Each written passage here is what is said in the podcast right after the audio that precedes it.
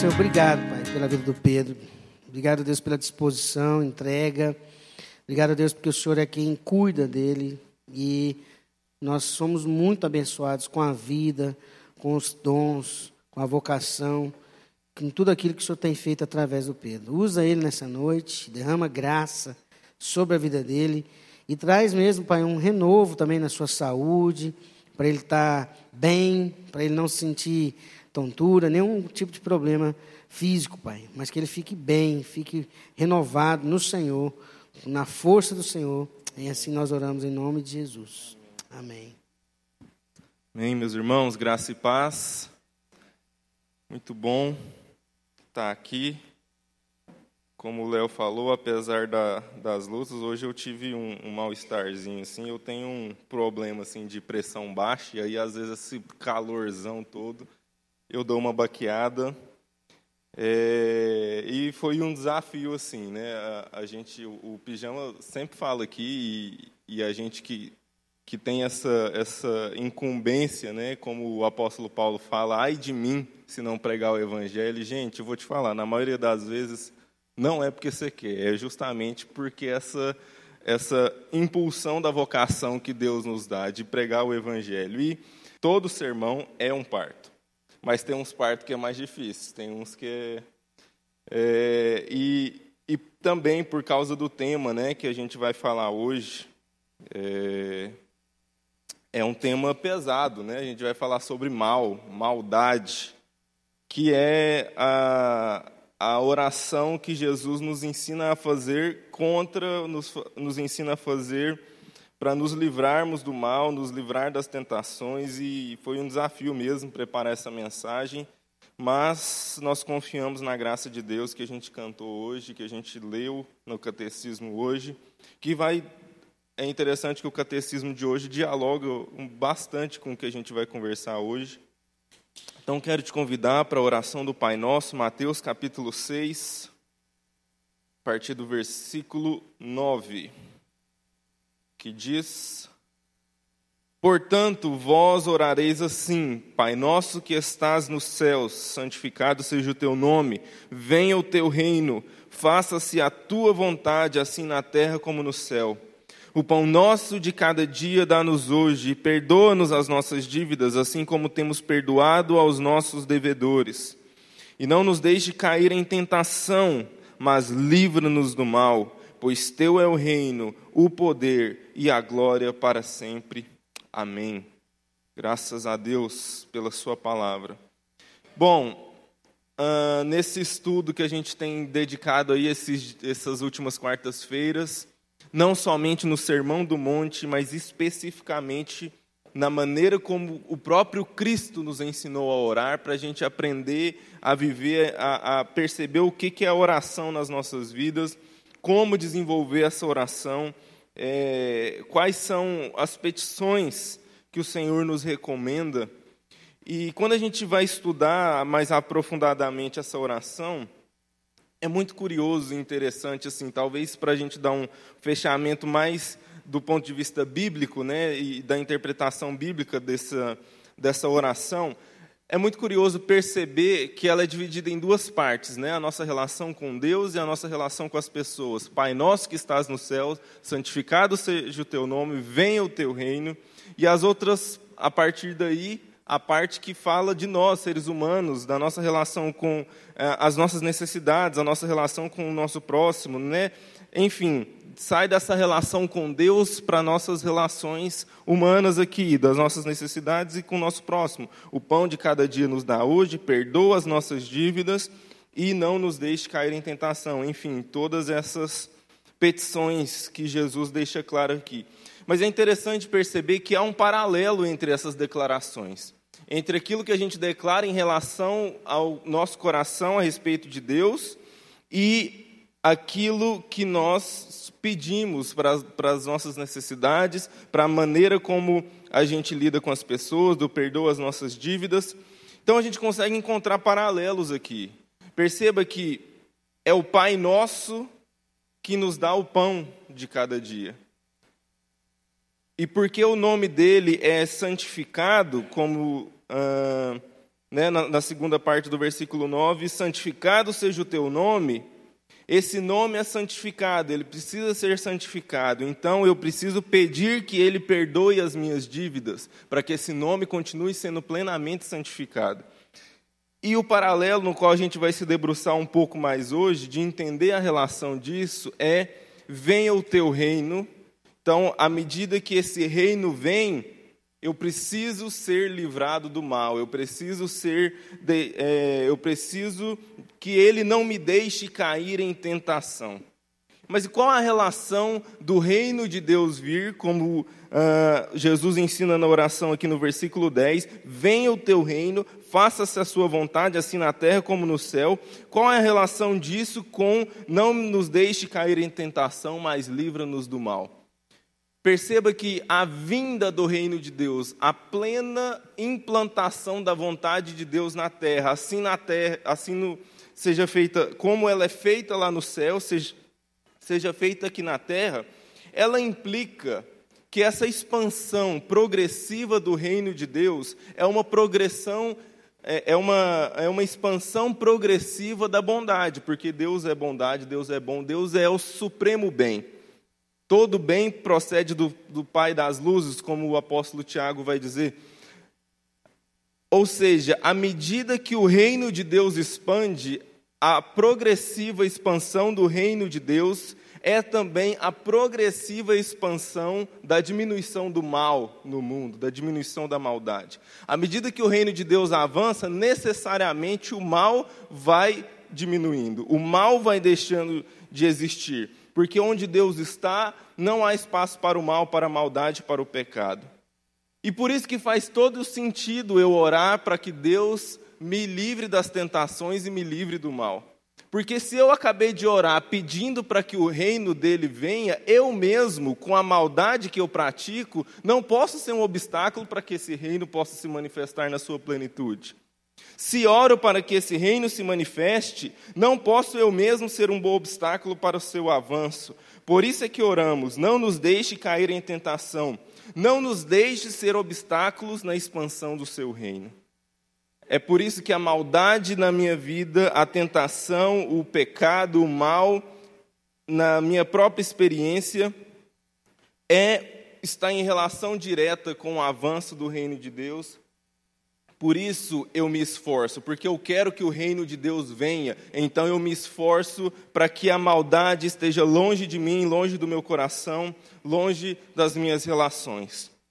E aí, aqui eu, eu fiquei no meu coração e, e, orando e pensando com o Senhor o que, que a gente poderia trabalhar a respeito desse não nos deixe cair em tentação, mas livra-nos do mal. Porque a abordagem clássica, e há até uma certa controvérsia, uh, teológica a respeito desse texto, se essa é uma única petição, não nos deixe cair em tentação, mas livra-nos do mal, ou se são duas petições diferentes. A primeira versão é, na, nessa primeira petição, não nos deixe cair em tentação, Deus, eu estou pedindo para Deus me livrar do meu mal interno, do pecado, daquilo que me afeta. E na segunda petição, eu estou pedindo para Deus me livrar desse agente externo, que é o mal, que é o próprio maligno. E, e até o Timothy Keller, no livro dele, Oração, ele vai apresentar justamente esse debate. Ele tem um capítulo lá, o capítulo 8, a respeito da oração do Pai Nosso. E ele vai falar que essa era a posição de, tanto de Agostinho quanto de Lutero. E Calvino, por outro lado, entendia como uma coisa só. Eu, particularmente, tendo a ir mais por esse caminho. Porque aqui ele está dizendo no texto que não nos deixe cair em tentação, mas livra-nos do mal. As duas frases estão relacionadas. O eu não cair em tentação está ligado a esse mal não agir na minha vida, mas livra-nos do mal. E por que eu quero salientar isso hoje? E a gente vai falar que esse mal aqui é bem possível que, que, o, que o original não é simplesmente o mal, essa coisa abstrata da maldade, mas é o próprio maligno. Mas aqui eu quero enfatizar um aspecto que tem muito mais a ver com a gente do que com os aspectos externos desse mal, dessa maldade, desse maligno agindo. Porque é o seguinte, meus irmãos, vamos falar sinceramente, né? A gente tem dificuldades com essa oração do Pai Nosso, porque o, o Timothy Keller vai dizer que um dos grandes riscos que a gente corre com essa oração é porque a gente já ouviu tanto. Ele diz lá no livro dele que essa é provavelmente o conjunto de frases mais conhecido da humanidade. Todo mundo sabe o Pai Nosso em todos os lugares do mundo. Cristãos, ortodoxos, cató é, protestantes, católicos, ortodoxos, todos os cristãos, todas as linhas do cristianismo decoram a oração do Pai Nosso.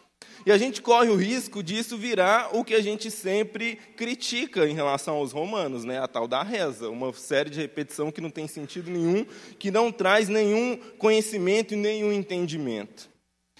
Mas a minha questão em relação à oração do maligno, eu não sei você, mas eu cresci aprendendo e tendo uma ênfase gigantesca nessa parte. É, às vezes a gente ora não nos deixe cair em tentação, mas livra-nos do mal. Não nos deixar cair em tentação é legal, mas livrar-nos do mal é indispensável.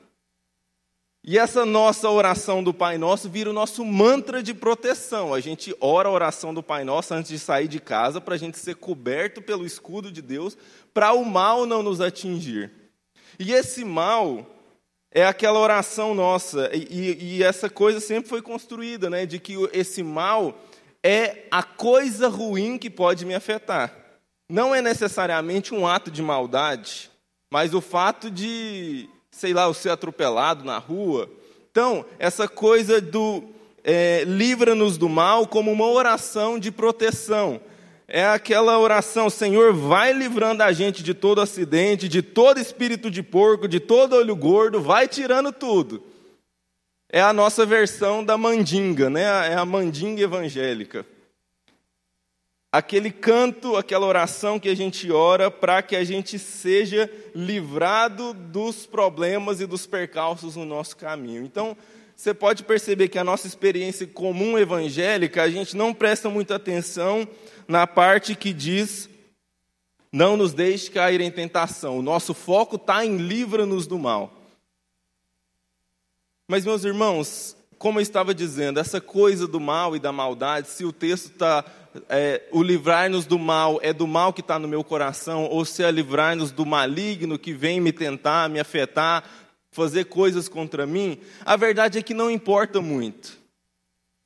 Não importa se você recebeu a doença por causa da sua carga genética, porque você herdou um gene ruim, ou se você fumou a sua vida inteira. O problema é que o câncer está lá no pulmão.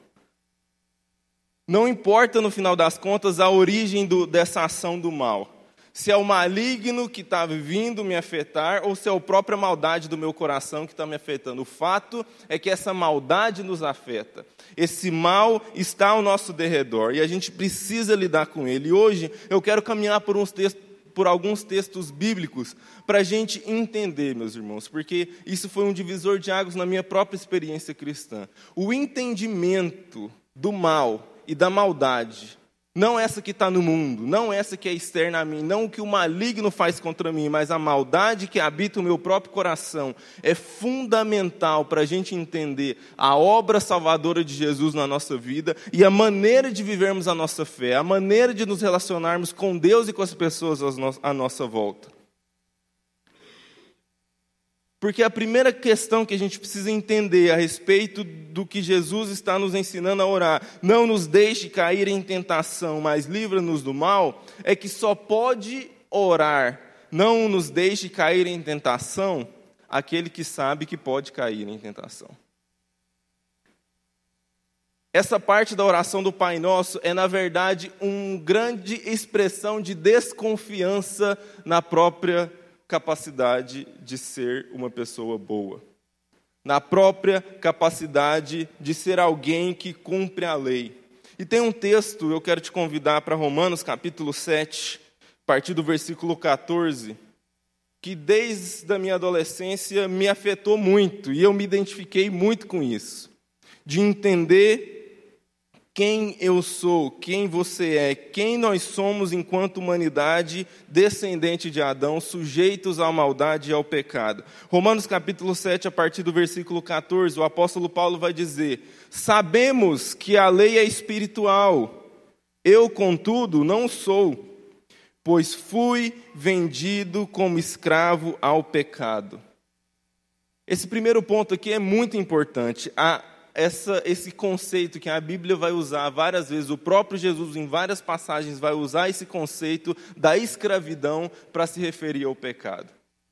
E é muito importante pensar nisso, que o pecador, ele não passa de um escravo. A grande questão do pecado não é que alguém faz alguma coisa que Deus não gosta, é que o pecado se torna senhor da vida de quem peca.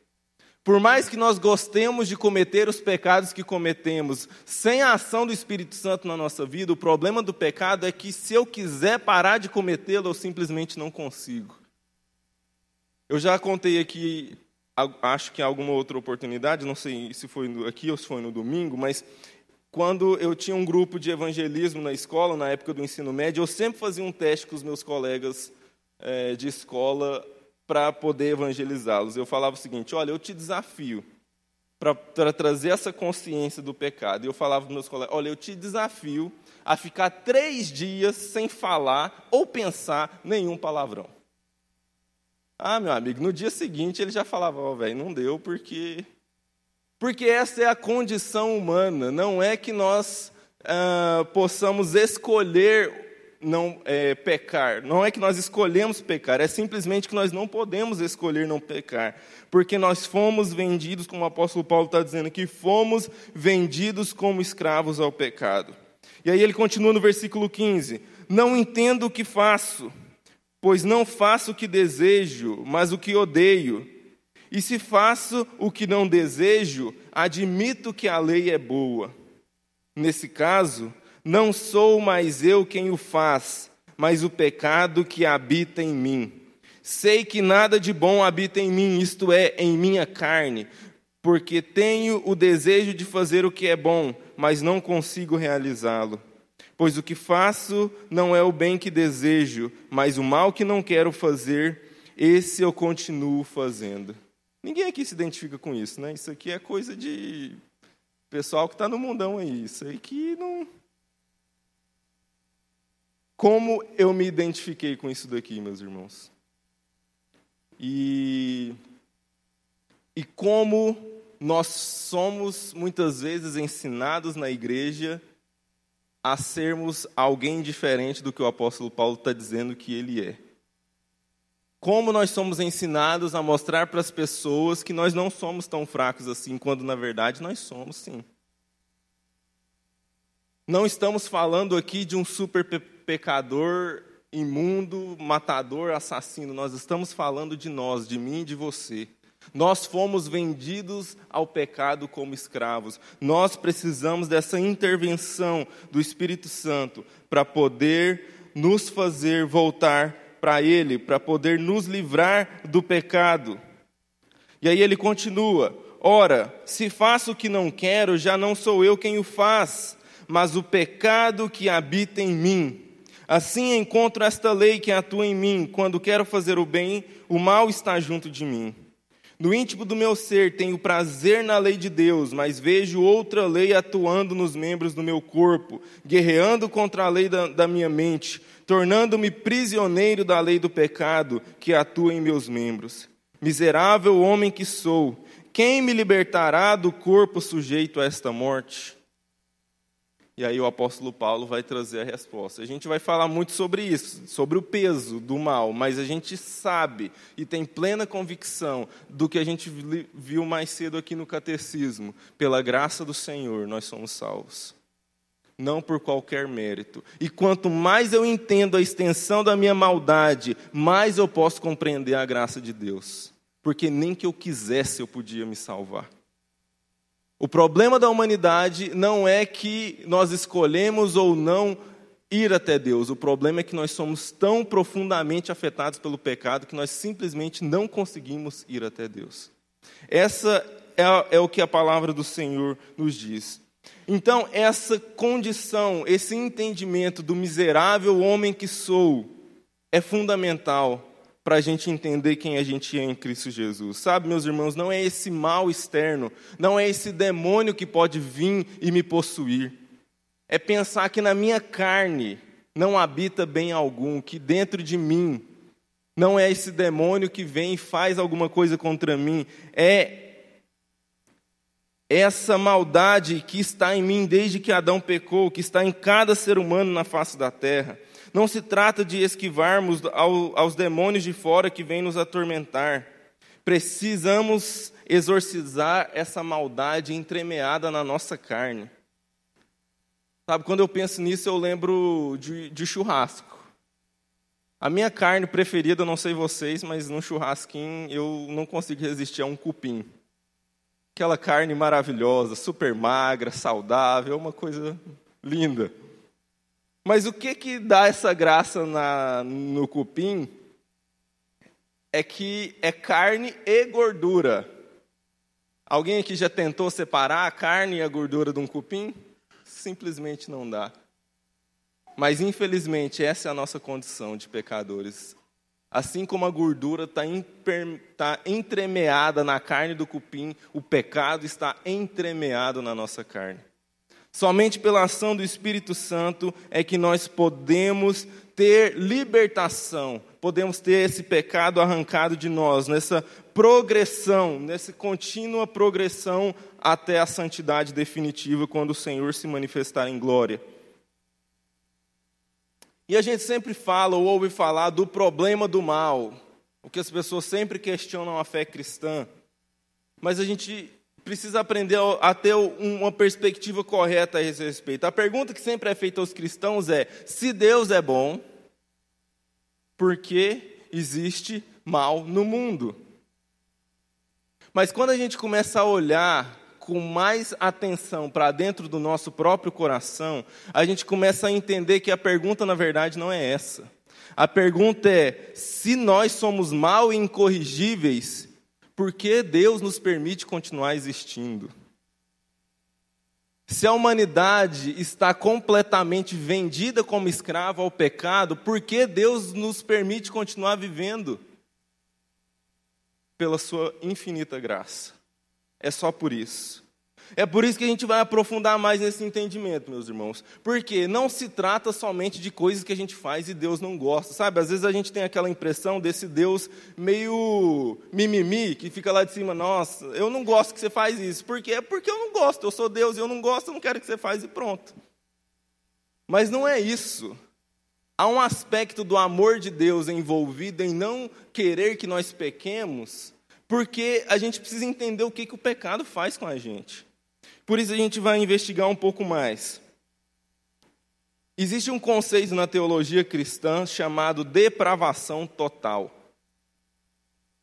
E o que, que isso quer dizer? O que, que isso significa? Eu gosto sempre de pensar e falar a respeito disso. Como que a doutrina cristã, a teologia afeta a nossa vida prática, o nosso dia a dia? O que, que entender sobre depravação total influ, influencia naquilo que eu vivo no meu dia a dia. O que é essa depravação total? O, a doutrina da depravação total diz que não há nenhum aspecto da vida humana que não tenha sido afetado pelo pecado. Não tem nada que eu e você façamos que de alguma maneira não seja afetado pelo mal e pelo pecado. Significa que tudo que a gente faz é mal? Não. Significa que tudo que a gente tem é imperfeito. Não há nada que a humanidade produza, por mais que a gente possa pensar que foi bom, que seja perfeito, que não tenha qualquer mínima influência do pecado. Isso é a depravação total. Não há nenhum aspecto que não tenha sido afetado pelo pecado. E a gente precisa ser afetado por um, uma consciência profunda dessa depravação na nossa própria vida para entender o Evangelho.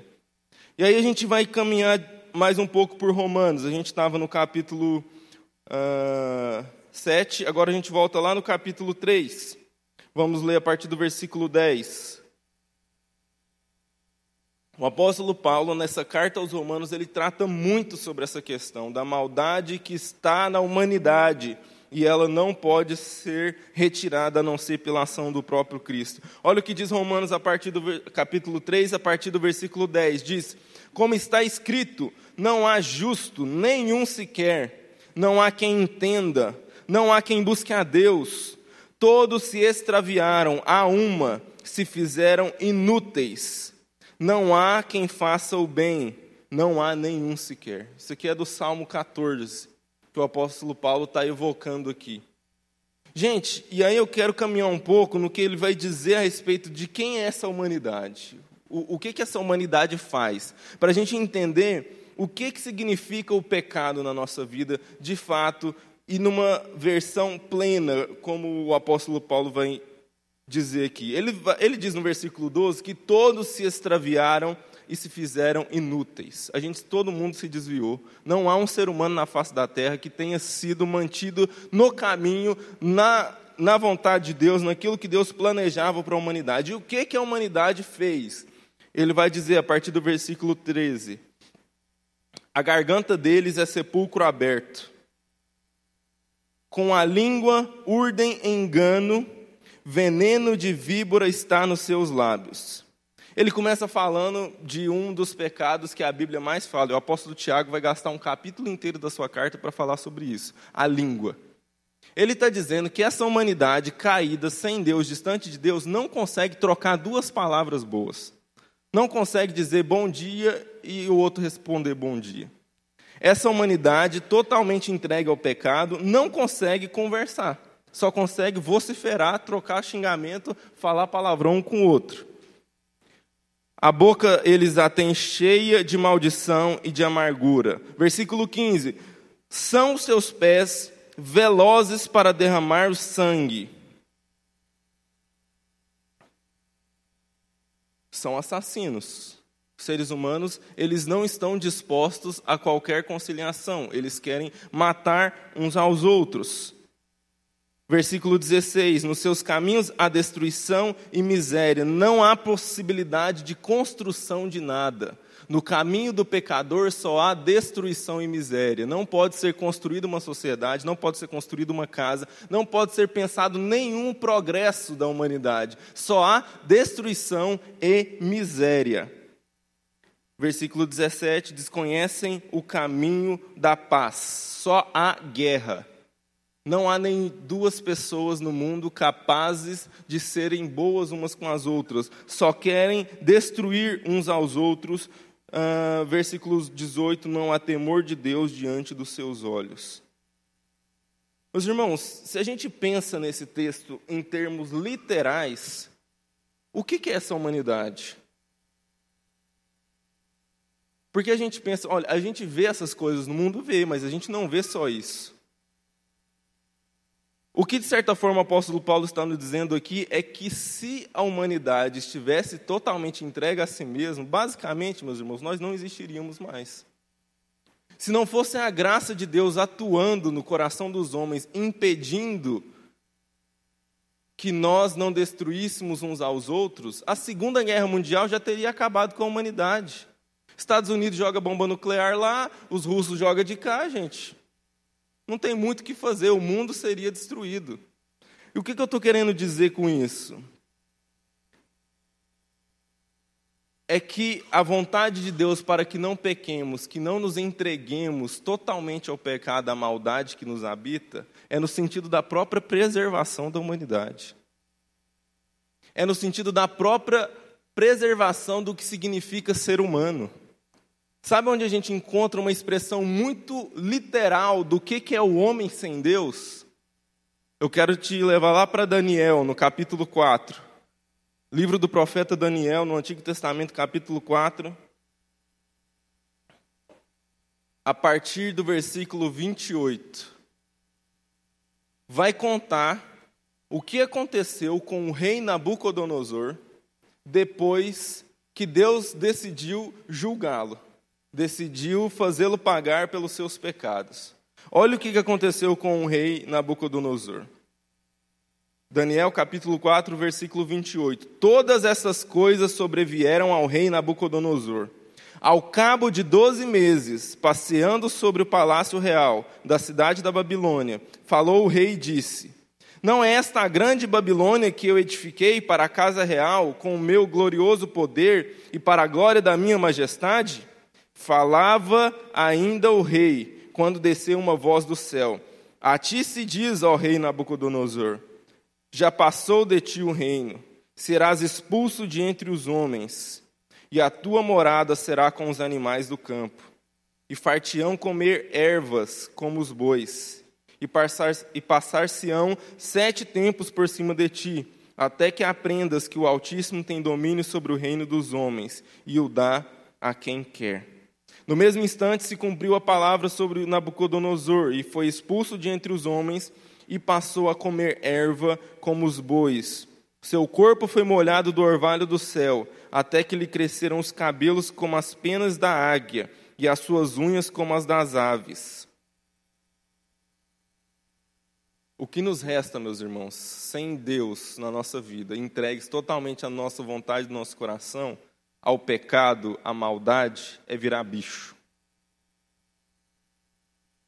O fim da nossa vida é animal, se nós se Deus não preservar com a sua graça a humanidade.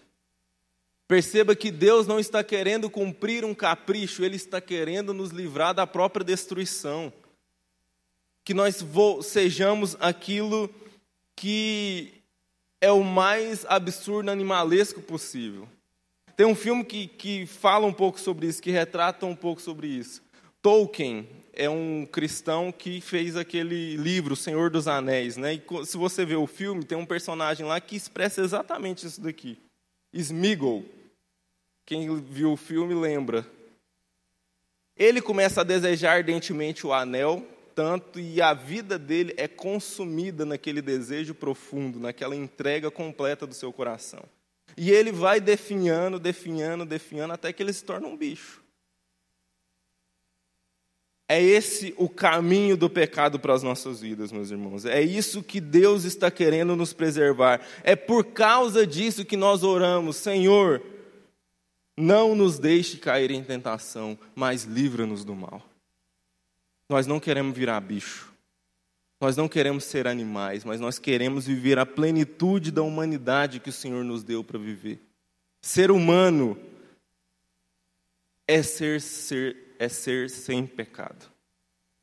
É por isso que Jesus é o ser humano por excelência, porque ele não pecou. O pecado arranca de nós a nossa própria humanidade, nos faz deixar de ser quem, quem o Senhor planejou para que fôssemos desde o início dos tempos. Bom, e a gente precisa avançar um pouco mais nesse entendimento. O que é essa tentação? O que é esse mal? Como ele nos afeta e como nós podemos nos livrar dele. É por isso que o entendimento do mecanismo da tentação, do mecanismo do mal, do mecanismo do pecado nas nossas vidas, nos ajuda a entender como ele funciona para que a gente possa, com efetividade, orar: livra-nos do mal, não nos deixe cair em tentação. E aí, para a gente entender esse mecanismo da tentação, quero te levar também lá para Tiago, no capítulo 1 livro do apóstolo Tiago, no capítulo 1, a partir do versículo 13.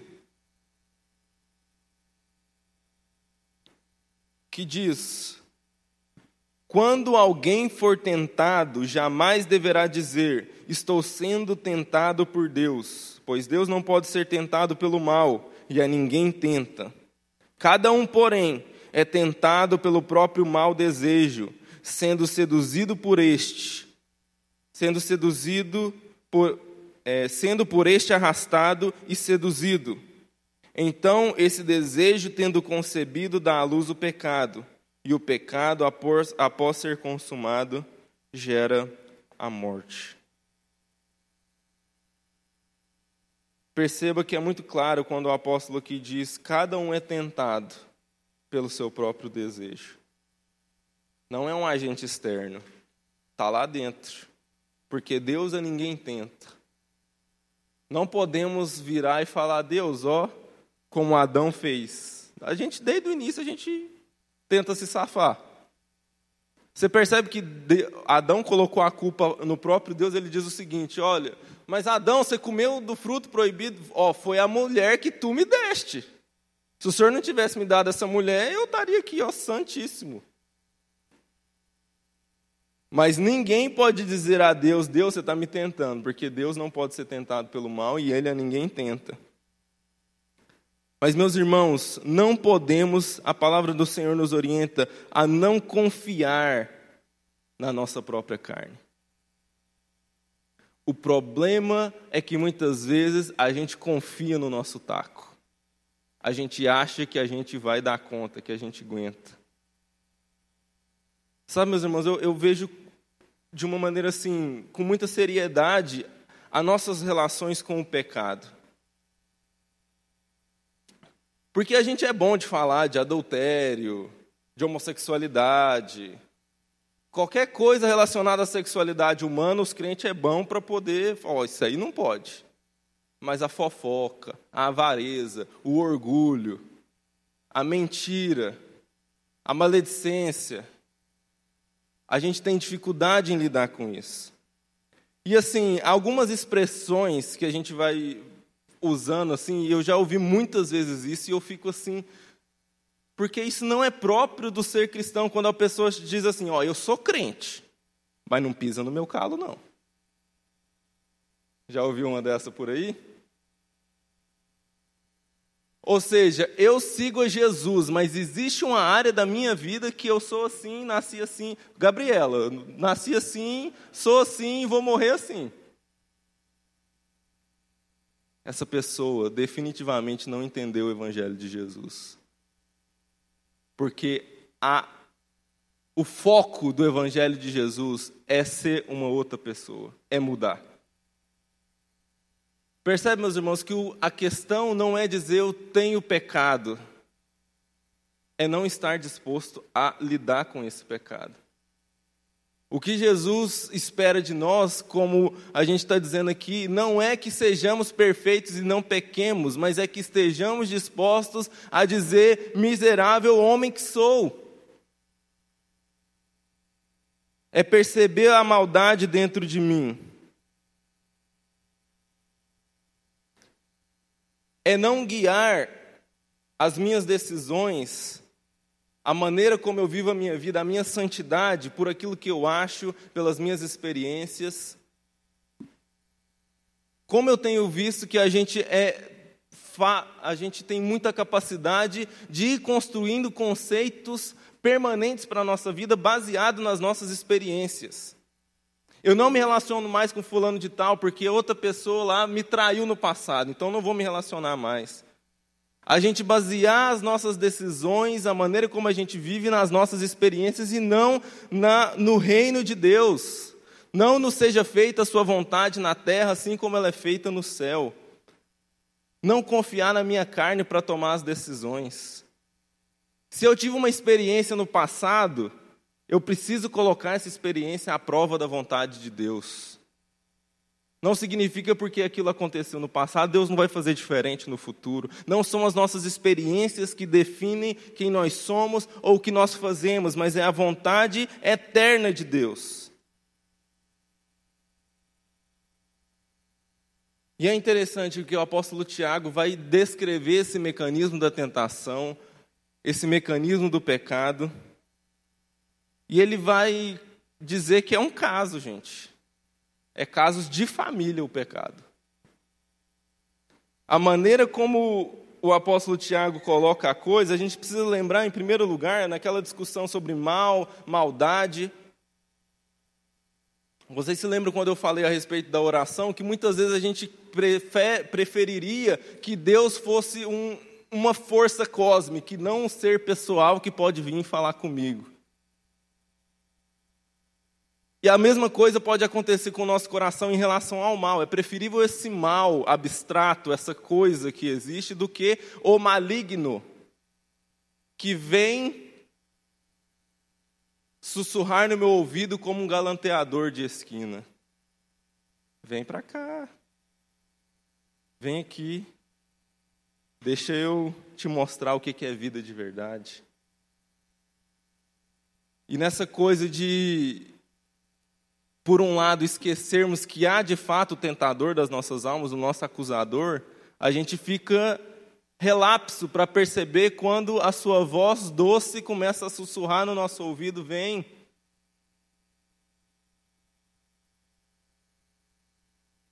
E o, o apóstolo Tiago basicamente vai dizer aqui uh, que cada um, porém, é, é tentado pelo mau desejo pelo próprio mau desejo, versículo 14, sendo por este arrastado e seduzido, e esse desejo tendo concebido da luz ao pecado. Meus irmãos, o pecado nada mais é do que o encontro entre desejo e oportunidade. E esse encontro entre desejo e oportunidade é romântico, é sedutor, é galanteador começa com uma troca de olhares meio displicente entre o desejo e a oportunidade. Eles começam a trocar aqueles olhares. De repente, eles se encontram perto da máquina de café e começam a dar aquele flerte, aquela conversa mais galanteadora entre o desejo e a oportunidade. De repente, os números de zap já foram trocados, aí começa com aquelas mensagenzinhas, inocentes, sem nenhuma pretensão. Daqui um pouco essas mensagens viram nudes. Daqui um pouco esses nudes levam para a cama. E depois daquela transa quente, envolvente, o teste de gravidez dá positivo. E o encontro do desejo com a oportunidade dá a luz. E o filho que eles geram é o Chuck. É o boneco assassino. É a morte. O filho que resulta do encontro do desejo com a oportunidade para o pecado vem com uma faca correndo atrás de nós para nos tornar desumanizados, para destruir a nossa vida, para acabar com as nossas relações. É curioso perceber essa, esse esquema romântico esse esquema relacionado à sexualidade, porque o próprio Jesus e Deus em toda a Escritura vai dizer que Israel era adúltero, porque deixava-o como Senhor e ia adorar outros deuses. Não deixarmos o nosso coração ser afetado pelos galanteios do pecado. Continuar clamando ao Senhor, não nos deixe cair em tentação porque nós somos fracos. Nós somos suscetíveis a cair nessas tentações. Para encerrar, meus irmãos, eu sempre me lembro, quando penso nisso, de uma parábola de Jesus que ele conta lá em Lucas, no capítulo 18.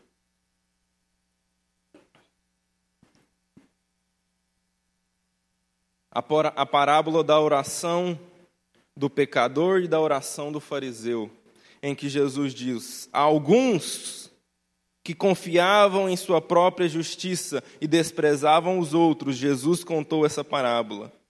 Dois homens subiram ao templo para orar. Um era fariseu e o outro publicano, um pecador. O fariseu em pé orava no íntimo: Deus, eu te agradeço porque não sou como os outros homens, ladrões, corruptos, adúlteros nem mesmo como este publicano, jejuo duas vezes por semana e dou o dízimo de tudo quanto ganho. Mas o publicano ficou à distância.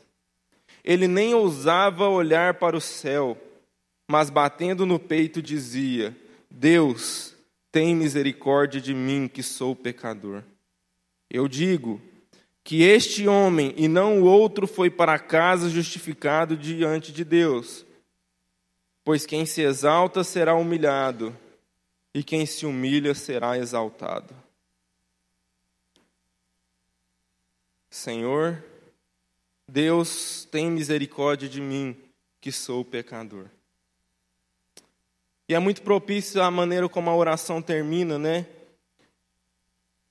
Não sei se na sua versão aí está entre parênteses, porque em alguns manuscritos de fato não tem, mas é extremamente é, relevante, extremamente oportuna essa declaração final da oração que o Senhor Jesus nos ensinou. Pois teu é o reino, o poder e a glória para sempre. Amém. Pois é essa oração desse pecador arrependido, desse pecador que está disposto a consertar a sua vida com Deus, desse pecador que diz: Não me deixe cair em tentação, não nos deixe cair em tentação, e que se submete humildemente àquele a quem pertence todo o reino, todo o poder e toda a glória para sempre. De nos rendermos completamente a Ele, dizer: Senhor, na minha carne não habita bem algum, e se depender de mim, eu vou virar bicho. Eu preciso que o Senhor me livre do mal. Eu preciso que o Senhor me livre da tentação. Vamos orar?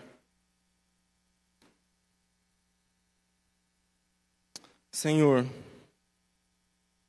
confiamos na tua graça nessa noite, ó Deus, porque em nós mesmos não habita bem algum. Não há nada em nós, ó Deus, que possamos evocar para dizer ao Senhor: Senhor, nos faça o bem porque fazemos isso, porque, ó Deus, tudo na nossa vida está manchado pelo pecado. Mas, ó Deus, nós não queremos sucumbir à acusação do maligno, do acusador das nossas almas. Que o sangue de Cristo, que nos purifica de toda impureza, Deus, seja derramado sobre os nossos corações nessa noite. Que possamos perceber plenamente que não em nós, ó Deus, mas em Ti habita a nossa justificação. Que por causa de Cristo nós somos chamados santos e podemos nos apegar, nós podemos adentrar com confiança nos santos dos santos, sabendo que nós somos justificados em Cristo Jesus.